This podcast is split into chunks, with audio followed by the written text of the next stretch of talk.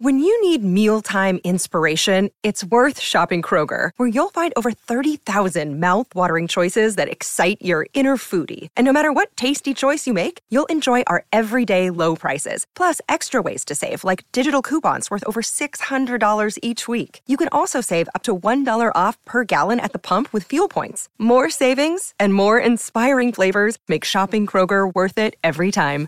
Kroger, fresh for everyone. Fuel restrictions apply. Hey, it's Ryan Reynolds, and I'm here with Keith, co star of my upcoming film, If, only in theaters, May 17th. Do you want to tell people the big news? All right, I'll do it. Sign up now and you'll get unlimited for $15 a month in six months of Paramount Plus Essential Plan on us. Mintmobile.com slash switch. Upfront payment of $45 equivalent to $15 per month. Unlimited over 40 gigabytes per month. Face lower speeds. Videos at 480p. Active Mint customers by 531.24 get six months of Paramount Plus Essential Plan. Auto renews after six months. Offer ends May 31st, 2024. Separate Paramount Plus registration required. Terms and conditions apply if rated PG. Another day is here and you're ready for it. What to wear? Check. Breakfast, lunch, and dinner? Check. Planning for what's next and how to save for it? That's where Bank of America can help. For your financial to-dos, Bank of America has experts ready to help get you closer to your goals.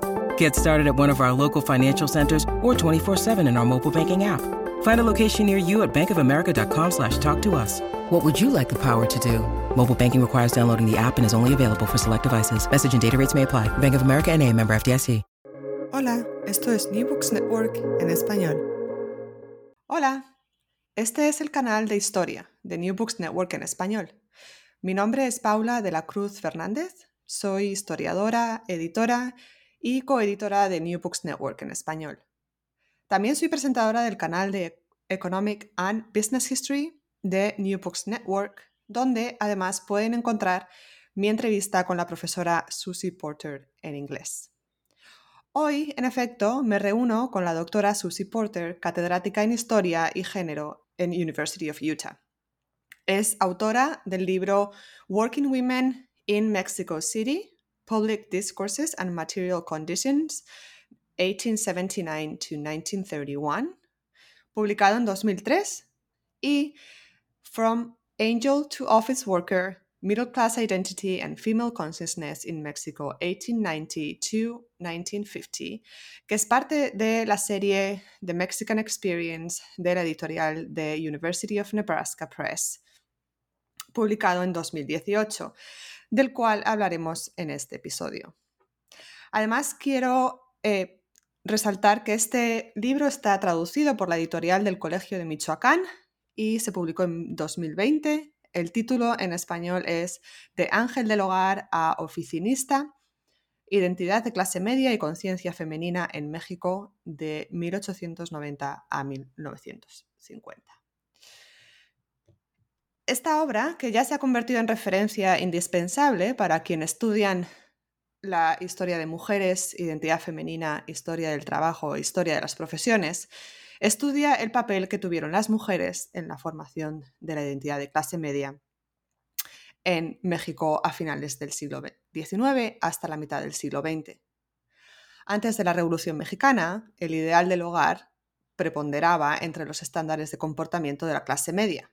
Pero tras el conflicto, las condiciones económicas y la falta de oportunidades hicieron que la mujer de clase media saliera y considerara aún más em, el salir de la casa del hogar para ganarse el sustento.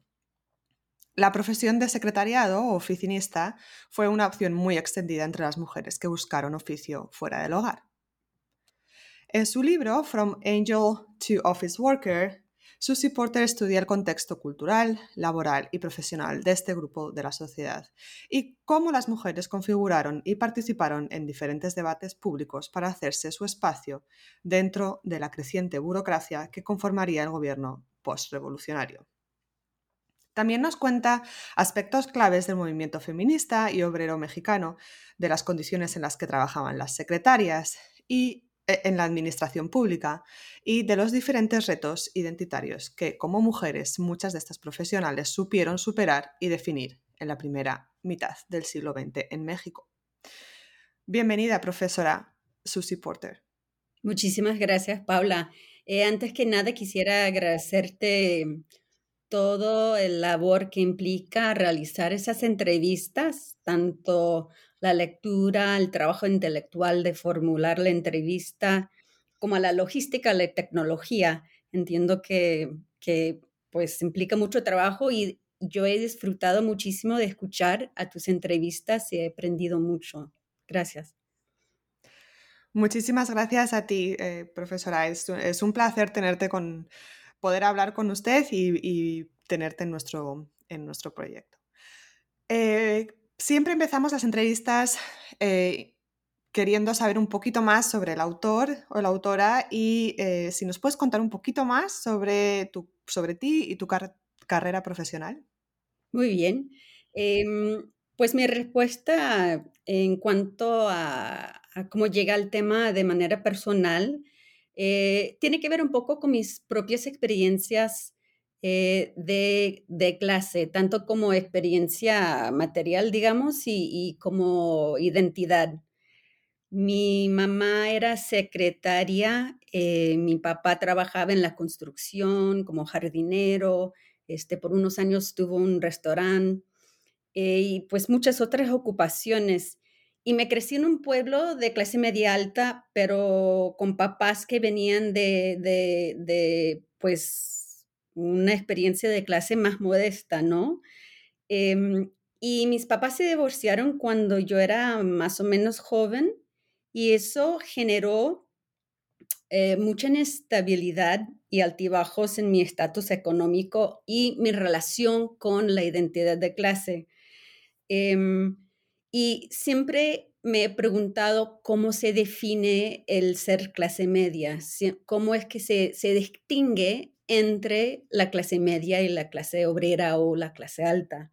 Entonces fue un poco por eso, em, en cuanto a la cuestión personal, cómo llegué al tema. Y siempre pues me ha interesado la historia de las mujeres, me identifico, me, tengo mucha curiosidad.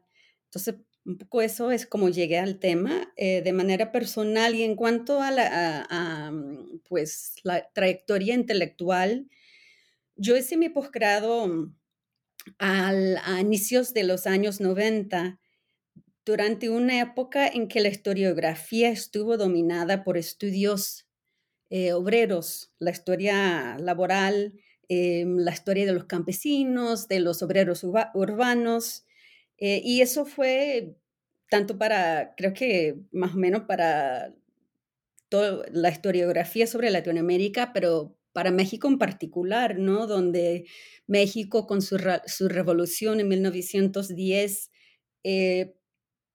ahí emerge discursos que enfatizan la importancia del obrero y toda esa retórica, los legados de esa retórica revolucionario eh, dieron forma a la historiografía. Eh, yo recibí mi doctorado, creo que fue en el 97, y justo en ese momento están saliendo, sí están saliendo estudios sobre eh, la, historia de la clase media, este, con William French sobre Chihuahua, México, en 96, este, David Parker sobre Perú en el 98 un ensayo muy importante de, Michael Jiménez sobre la clase media en el 99, eh, etcétera. Entonces sí iban saliendo esos libros, pero yo ya me había metido en lo de, la historia laboral y mi primer libro, como mencionaste, eh, fue sobre las, las obreras, pues las mujeres en la temprana etapa de la industrialización mexicana. Y en el proceso de escribir ese libro, se me metía a los archivos y tenía que decidir quién incluir y quién no. Eh, empecé con las obreras en las fábricas, pero luego encontré material sobre las costureras en los talleres. ¿Se incluye o no? ¿Por qué? Este, y luego las costureras que trabajaban en su casa, desde su casa. ¿Se incluye en una historia obrera o no? No, y así iba preguntándome em, cuáles serían los criterios para incluir a, incluir a, qué grupo de mujeres o no. Y las secretarias en ese primer libro se quedaron afuera. Yo decidí que no era en clase obrera, eh, que no trabajaba en fábrica, que era más bien trabajo clase mediera, y pues los dejé afuera. Em, entonces, segundo libro fue el momento para mí retomar esa cuestión de cómo era la experiencia de estas mujeres que trabajaban como secretarias, oficinistas y pues este, iniciar a, preguntarme sobre la cuestión de identidad de clase de una manera más este, concretizado en la historiografía. Muchas gracias. Eh, háblenos entonces de esta transición y este cambio, eh, porque en realidad mientras hablas, eh, estas secretarias también existen, ¿no? De alguna manera durante la temprana industrialización, pero este grupo se incrementa, aumenta después de la revolución. Y hablas de esta idea, de este cambio de identidad entre eh, de la clase media que se enfoca primero en el, ángel del hogar y después eh, empieza a redefinir esta domesticidad em, dentro de, los límites, dentro de otras opciones de trabajo, ¿verdad? De los oficinistas. Por ejemplo, eh, hay una cita que me gusta mucho que dice, During the 1920s, many young Mexican women lived one food in the past and one in the future. de una manera diciendo que no que no todo se deja atrás, sino que hay, eh, sino que muchas cosas hay em, de herencia, ¿no? De esa cultura de la domesticidad. ¿Cuál es, cómo se produce esta transición? Muy bien, buena pregunta. Em, mira, eh, podemos hablar de por lo menos dos tipos de cambio, ¿no? Eh, cambios en el trabajo de las mujeres en sí y segundo, cambios en la identidad de clase que vienen a la par de estos cambios en, la participación o, en el trabajo de las mujeres, ¿no? Primero, en cuanto a, los cambios en el trabajo de las mujeres, em, debido a cambios en la economía mexicana a finales del siglo XIX, los hogares de clase media se encontraron en circunstancias cada vez más difíciles. Y eso es un, es un bueno, es, eso lo sabemos sobre todo por eh, lo que se ha escrito o se escribió en la prensa de, por, por ejemplo, de los años 1870, y realmente sí es un tema que se debiera de investigar más a profundo.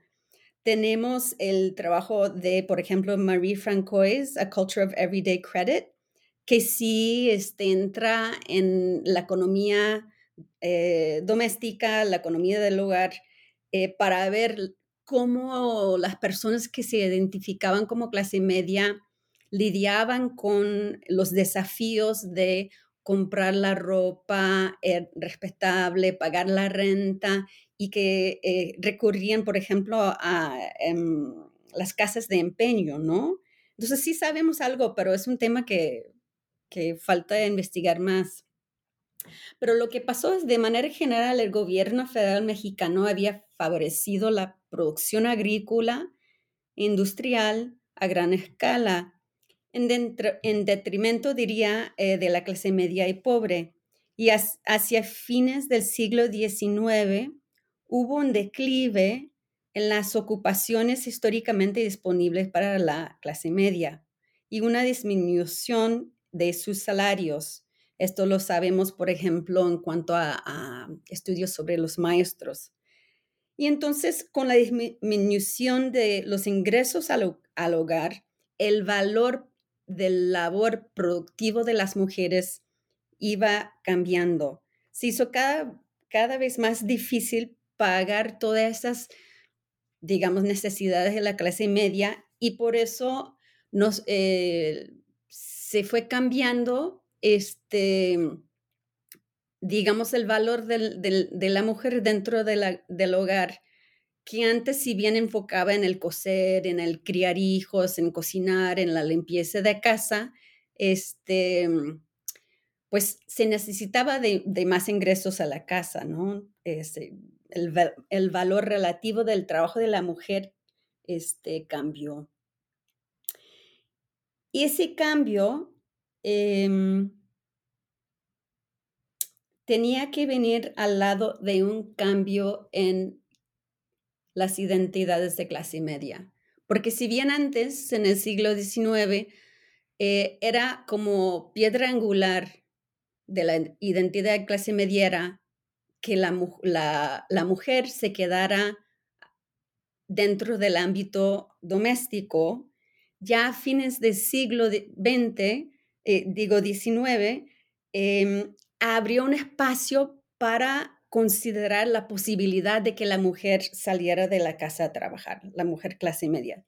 Entonces, por ejemplo, en el año 1894, una, un periódico que representaba la posición de los artesanos, la Convención Radical Obrera, eh, publicó un artículo que decía lo siguiente, las mujeres de clase media, más que ninguna otras, necesitan trabajar. Y eso marca como un, momento de transición en que se puede, abre la posibilidad de hablar sobre la mujer de clase media que trabaja fuera de la casa. Y mm, eso em, es el inicio de toda una transición. Em, entonces, eh, ¿cuáles posibilidades de trabajo habían para estas mujeres que querían trabajar fuera de la casa? Em, sus, posibilidades de trabajo eh, fueron definidos por el crecimiento económico, la forma de la fuerza laboral, pero también por cuestiones de, ideologías de raza, ¿no?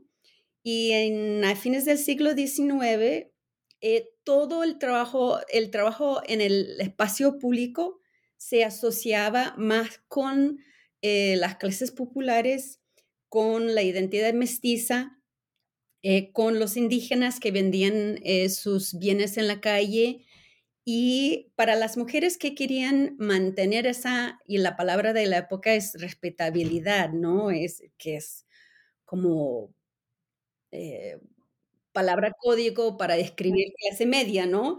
Em, las que querían mantener esa respetabilidad siempre buscaban las maneras de no salir de la casa a trabajar, ¿no? Por eso muchas mujeres, por ejemplo, trabajaban en la costura el coser les permitió quedarse en la casa trabajando, ganando eh, algunos ingresos, pero manteniendo a la vez eh, su estatus como respetables, ¿no?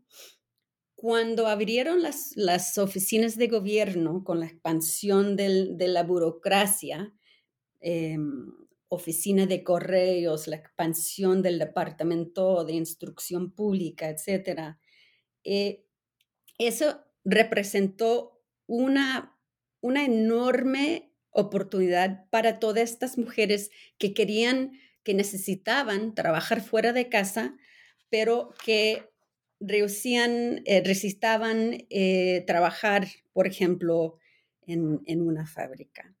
Y ojo, estos, estos puestos, las ganancias no eran muchos mayores que los que, que ganaban, bueno, por lo menos los hombres, en las fábricas. Existe un estudio de la década de 1920 en que los y las empleadas de bajo nivel, donde, estuvieron las mujeres eh, todavía en los años 20, ganaban menos que los carpinteros y los mecánicos.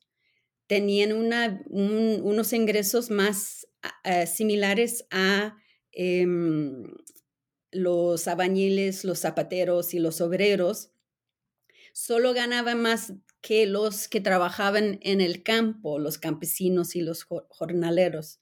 Entonces, hay un desajuste, podríamos decir, entre eh, la cuestión eh, material, eh, los salarios, y el estatus de ese trabajo de oficina que requiere de una educación, que requiere que permite eh, vestirse en tacones con un vestido bonito y entrar a una oficina. Em, eso. Entonces, la época de los años 20 es, como decías, eh, un momento en que las mujeres tenían un pie en el pasado y otro este, en, el, futuro, pues. la, mm, para dar como unos eventos importantes que nos da sentido eso, eh, eh, pasó una ley del divorcio en México en 1914. Este, ah, escriben la constitución, la nueva constitución de 1917, una nueva ley de relaciones familiares, muchos, muchos cambios, ¿no?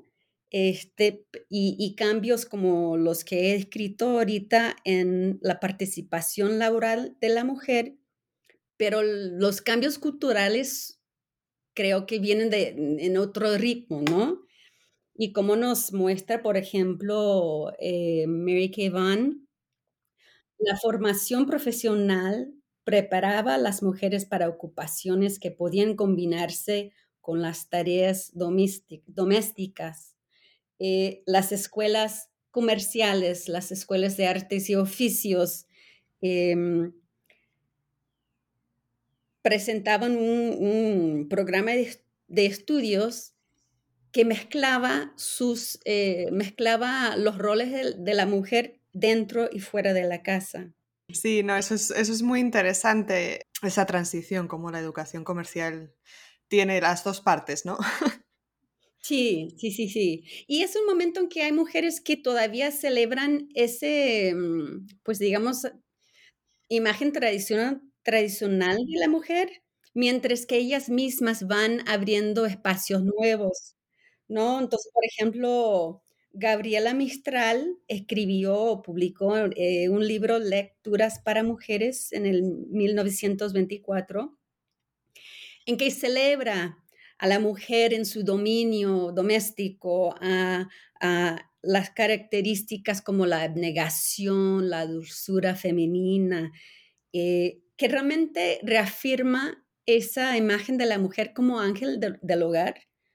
Pero Mistral, ella misma está abriendo espacios eh, a todo dar, digamos, ¿no? Este, como, como maestra, poeta, eh, burócrata, viajando de Chile a México.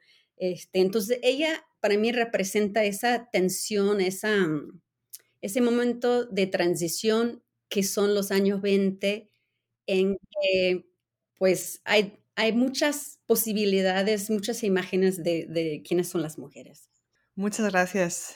Creo que ha quedado muy claro eh, cuáles eran las opciones que tenían las, las mujeres eh, años 20 en México y quizás podrías, antes de pasar a la siguiente pregunta sobre cuáles fueron los medios que utilizaron las mujeres para definir su identidad, como hablaste un poco de la educación comercial al, final, eh, ¿qué, asignaturas, qué, qué tipo de, estudios tenían que cursar eh, las mujeres que querían llegar a ser secretarias.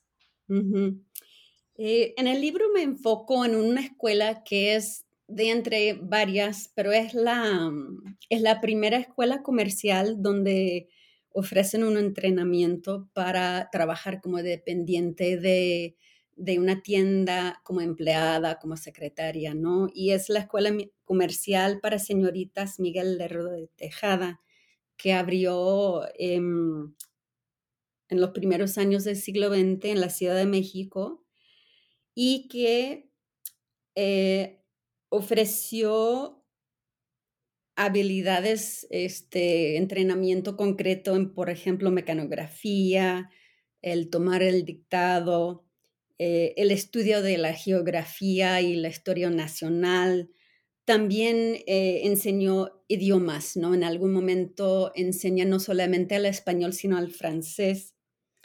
Y con la escuela es lindísima porque reúne a muchas mujeres jóvenes eh, eh, en todo un espacio y no solamente aprenden habilidades, sino que hay todo un proyecto cultural que representa la escuela.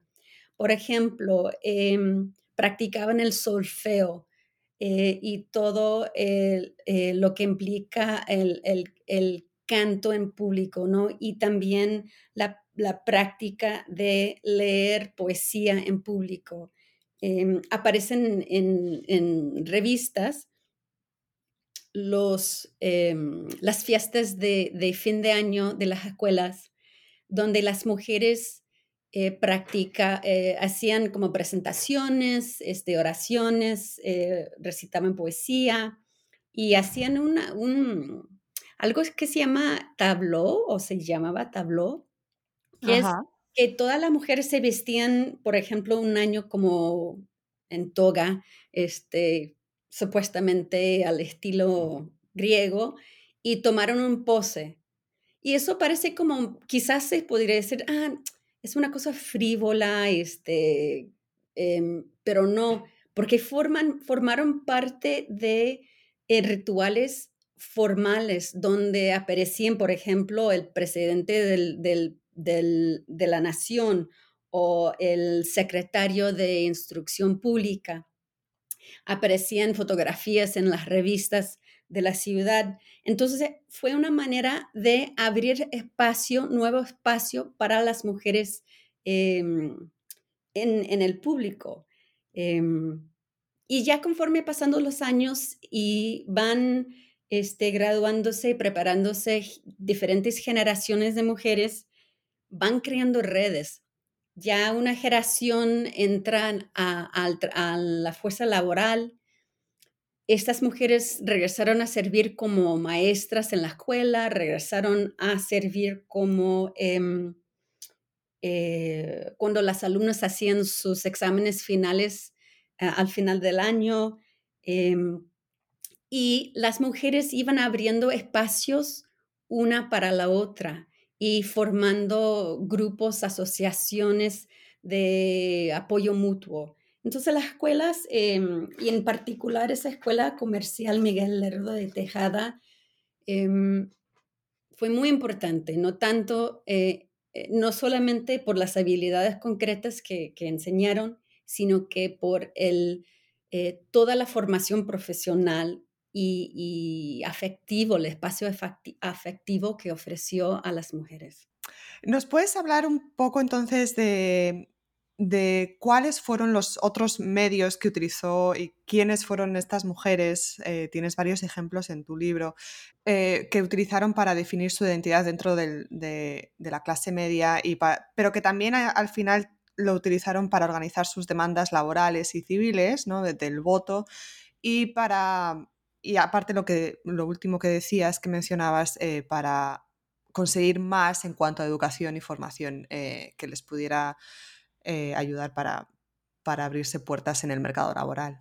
Es una pregunta muy interesante y la manera en que, pues pensando en cómo, cómo cambiaron los discursos, cómo cambiaron la imagen de la mujer y su, participación concreta en, la fuerza laboral, pienso que es importante señalar la relación entre eh, ese gran número de mujeres que permanecen pues casi invisibles al historiador, a la historiadora, pero que formaron como un grupo grande de, una ola de cambio, ¿no? A la vez que hubieron este, algunas mujeres que se destacaron por su escritura, por su su subir en la escala de la burocracia y su relación con eh, personas de poder. Entonces, que, los individuos, las mujeres individuales y esa masa más grande este, colaboraron en promover cambios muy importantes.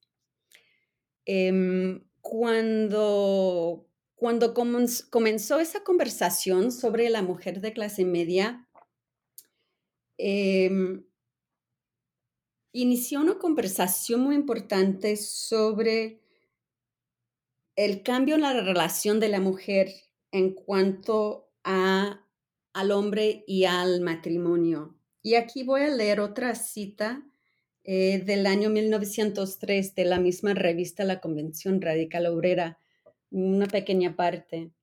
Y así dice, una mujer que no trabaja, sobre todo si pertenece, perdón, Una mujer que no trabaja está continuamente expuesta a inminentes peligros propios del estado de miseria en que se agita, debido sencillamente a que siempre consume algo y no produce nada. El primer inconveniente que resulta para las mujeres cuando no trabajan, es decir, cuando no se acostumbran a satisfacer por sí solas sus propias exigencias, es el de adquirir necesariamente el hábito de mirar al hombre como un ser superior al cual deben sujetarse. El matrimonio para las mujeres así educadas es una necesidad imperiosa y mil veces lo celebran más que por amor o por conveniencia, por la razón única de encontrar en el marido un hombre que se eche sobre las espaldas la tarea de su manutención. Me parece que para el año 1903 es una crítica bastante fuerte y clara, eh, precisa, sobre eh, los cambios en la mujer de, o bueno, este, la imagen de la mujer como simplemente una persona que consume, que por supuesto no es cierto, pero que se convierte en em, un ser que podría ser productiva y que eso abre la posibilidad de una crítica sobre las relaciones de género, las relaciones entre la mujer y el hombre y la institución del matrimonio. Y de ahí, pues, arranca toda una, em, una discusión sobre los cambios en el rol de la mujer y en base de la experiencia laboral, eh, proponen, esas, eh, las mujeres eh, secretarias, empleadas públicas, proponen nuevas visiones de, de la mujer.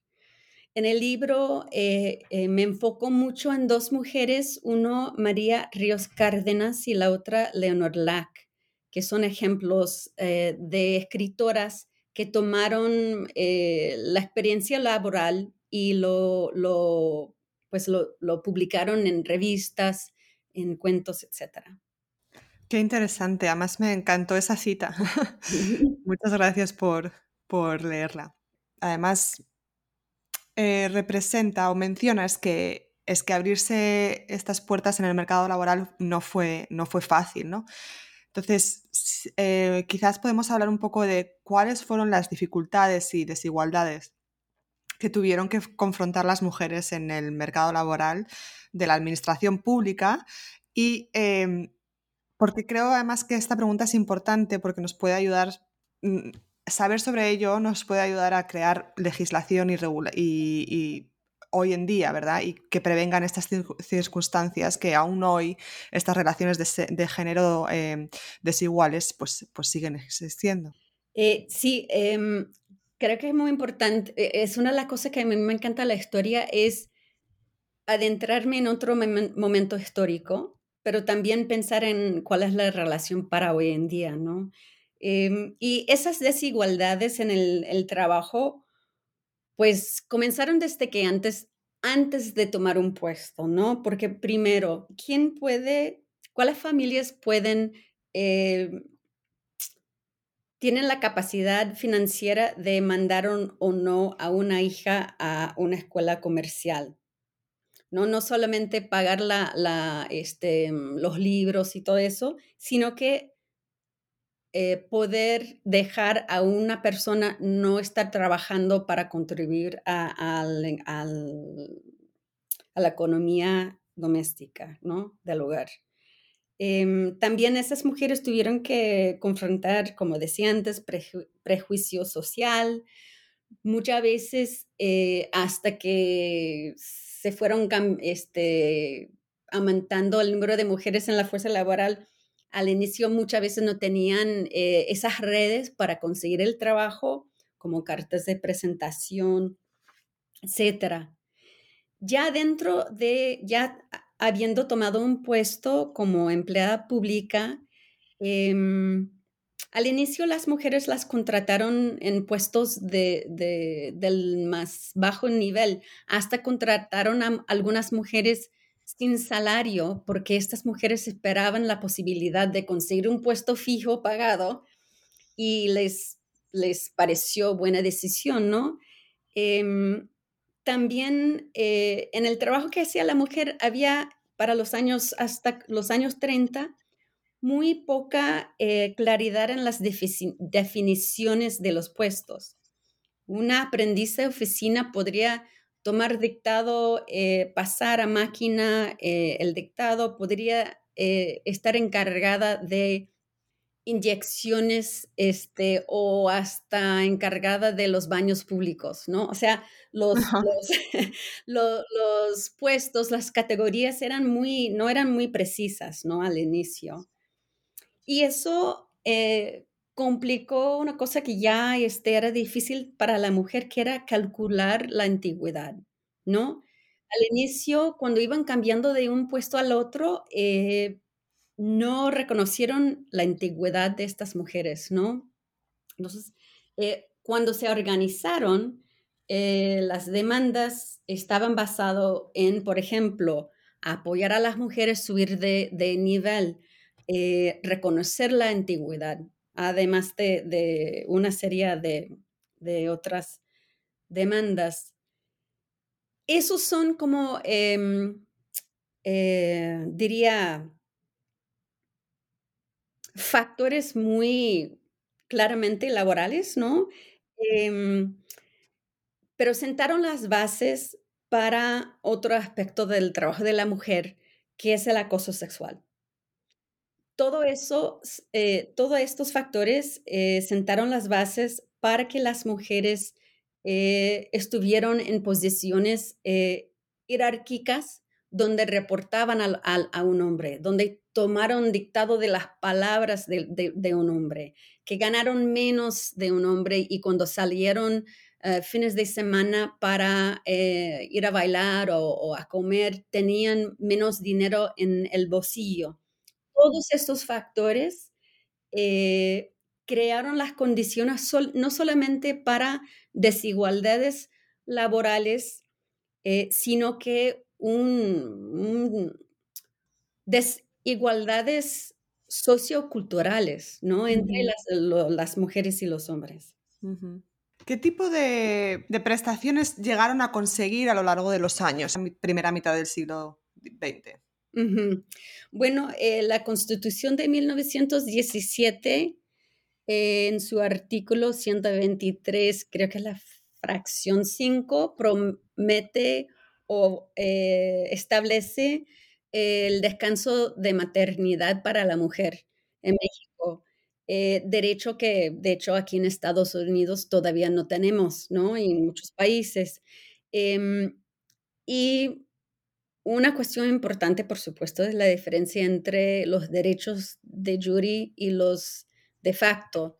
Y las mujeres em, se organizaron para la implementación y em, de, estos derechos, los derechos como, como de descanso de maternidad. Fue bastante difícil esa, lucha eh, por dos razones. Primero, eh, hubo en los años 20 toda una discusión sobre si los empleados podrían beneficiar de los derechos constitucionales del artículo 123 o no. ¿Y por qué no podrían? Posiblemente porque se definían uno eh, como, como empleados y no como obreros y los, los derechos están eh, prometidos, ofrecidos para los obreros, y esa es la palabra, ¿no? Y segundo, eh, se elaboró eh, en muchos espacios, incluyendo en la Corte Suprema de la Nación, un debate sobre si los empleados del Estado en particular podrían eh, organizarse y hacer demandas contra lo que decía, lo que llamaban el Estado patrón. El argumento era que el, Estado no tiene los intereses de los negocios privados y por eso no había conflicto entre los empleados públicos y el Estado. Em, entonces, eh, esa, mm, esa delineación eh, y el debate sobre esa delineación eh, frustró mucho a no solamente a las mujeres empleadas públicas, sino que a los empleados eh, públicos en general. Y lo que pasó es que mm, algunas, de, algunas de las mujeres empleadas públicas se fueron por el lado de abogar por derechos laborales eh, en una ley federal del trabajo, que a fin de cuentas pasó en el 1931. Y otras se fueron eh, más bien por el movimiento de mujeres eh, abogando por derechos por medio de, del movimiento de mujeres. Qué interesante. Creo que eh, podríamos no terminar ya porque aún tengo un par de preguntas más, pero un poco como conclusión general, si nos pudieses eh, dar tu, visión o tu eh, statement ¿no? sobre cuál fue el papel de la mujer en la definición y consolidación de la clase media mexicana. Desde la perspectiva del estudio de las empleadas públicas, la contribución o una contribución, una de las contribuciones más importantes es, es eso, de que la mujer de clase media puede trabajar, que la mujer de clase media eh, no es solamente madre, ¿no? Esa, toda esa retórica de la maternidad fue y sigue siendo muy fuerte, ¿no? Una manera de eh, la invocación de la identidad de madre ha sido, a través de la historia de México, una manera de cerrar conversaciones sobre los derechos de las mujeres, ¿no? Y estas mujeres de los años 20 y 30 eh, cuestionaron eso. Eh, escribieron, por ejemplo, este, bueno, tanto Leonor Lack como María Ríos Cárdenas sobre la importancia de la madre que trabaja fuera de la casa, la importancia de, del trabajo como proyecto intelectual de la mujer. Eh, y mm, iniciaron esas conversaciones como antes eh, mencionaste, Paula, que, que, la importancia del cuidado de los niños eh, y que es un trabajo que aún como sociedad no reconocemos de la manera que se debiera, ¿no? Y, yo diría que lo que sí hicieron esas mujeres mexicanas es abrir esas conversaciones, eh, empujar para guarderías, empujar para reconocer el derecho de la mujer en el trabajo. Em, es como la, primera, pues primeras generaciones de conversaciones de cosas que seguimos debatiendo, ¿no? Ajá.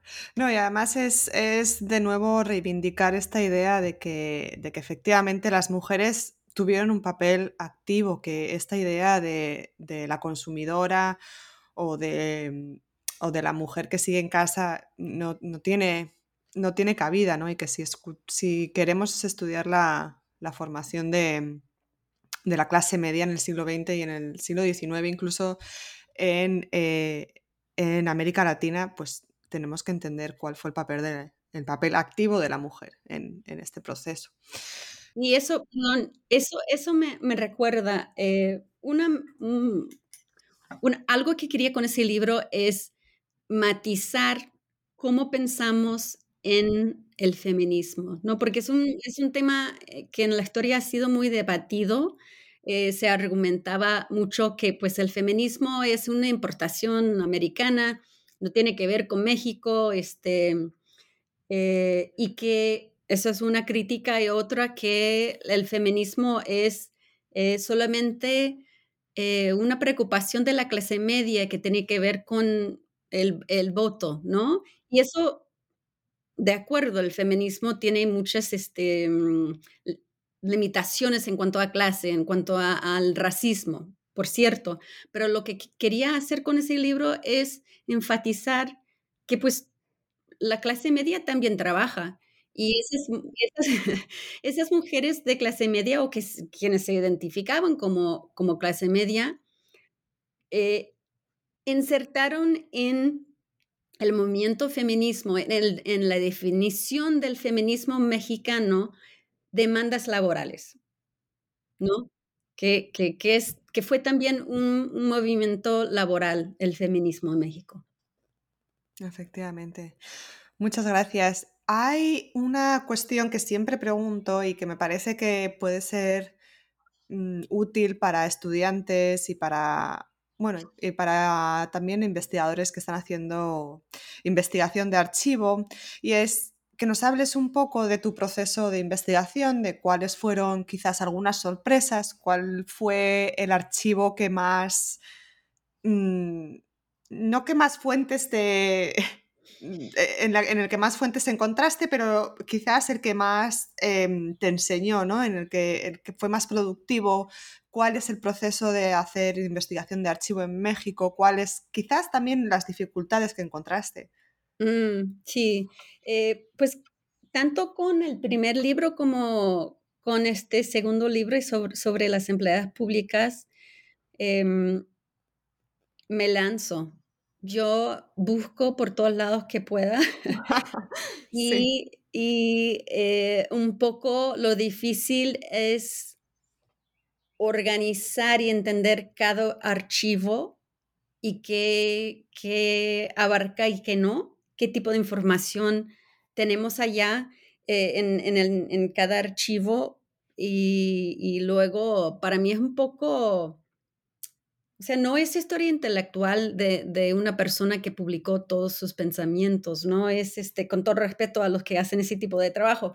Este tipo de trabajo de archivo es como rompe cabezas, es tener pedazos que uno tiene que ajuntar y yo me angustiaba mucho porque ese libro me, yo, yo me tardé mucho en escribir ese libro.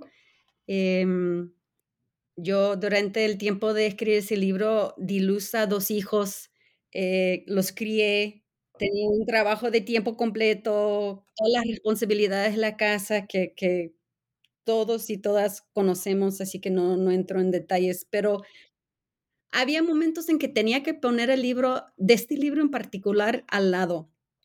Y eso sí me ayudó a procesar, a entender mejor el contexto.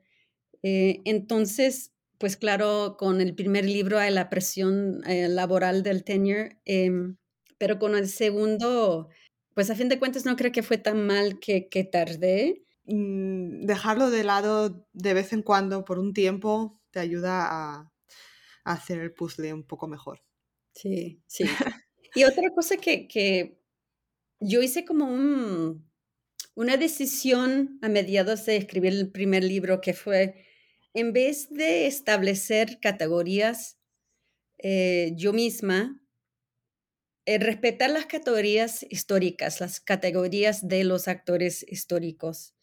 Em, y no, no es por criticar a, a los eh, en ciencias sociales, por ejemplo, los historiadores que toman las herramientas de ciencias sociales. Eso está muy bien, entender, definir, por ejemplo, quién es clase obrera y no, quién es feminista o no, quién es este, clase media o no.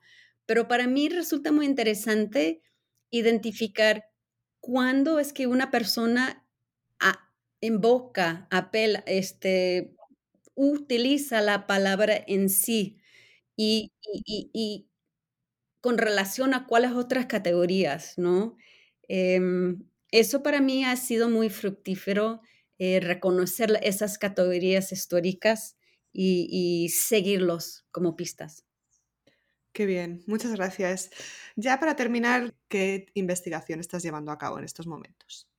Em, en ese momento estoy terminando em, un proyecto que es sobre las telefonistas en la Ciudad de México en 1920 para, eh, bueno, perdón, es de, de 1907 a más o menos los años 30. Y el objetivo del libro es indagar un poco en esa cuestión de la implementación de em, las leyes como el descanso de maternidad eh, este, un poco la implementación de, esas leyes de protección de, maternidad y también el seguir trabajando un poco el tema de, identidad de clase, porque estas telefonistas, se algunas se identificaban como obreras y otras como empleadas en, el en la misma compañía. Y eso me fascina, el por qué. Y la, otra pista, la otra línea de investigación es eh, cómo los, eh, cómo, eh, por ejemplo, los académicos mexicanos han manejado el, el concepto de clase media. Muchísimas gracias, profesora Porter, por estar aquí con nosotros. Muchísimas gracias por la oportunidad, siempre es un placer. A todos los que nos escuchan, muchas gracias por escuchar New Books Network en español. Les invito a escuchar la próxima entrevista. Gracias por escuchar New Books Network en español.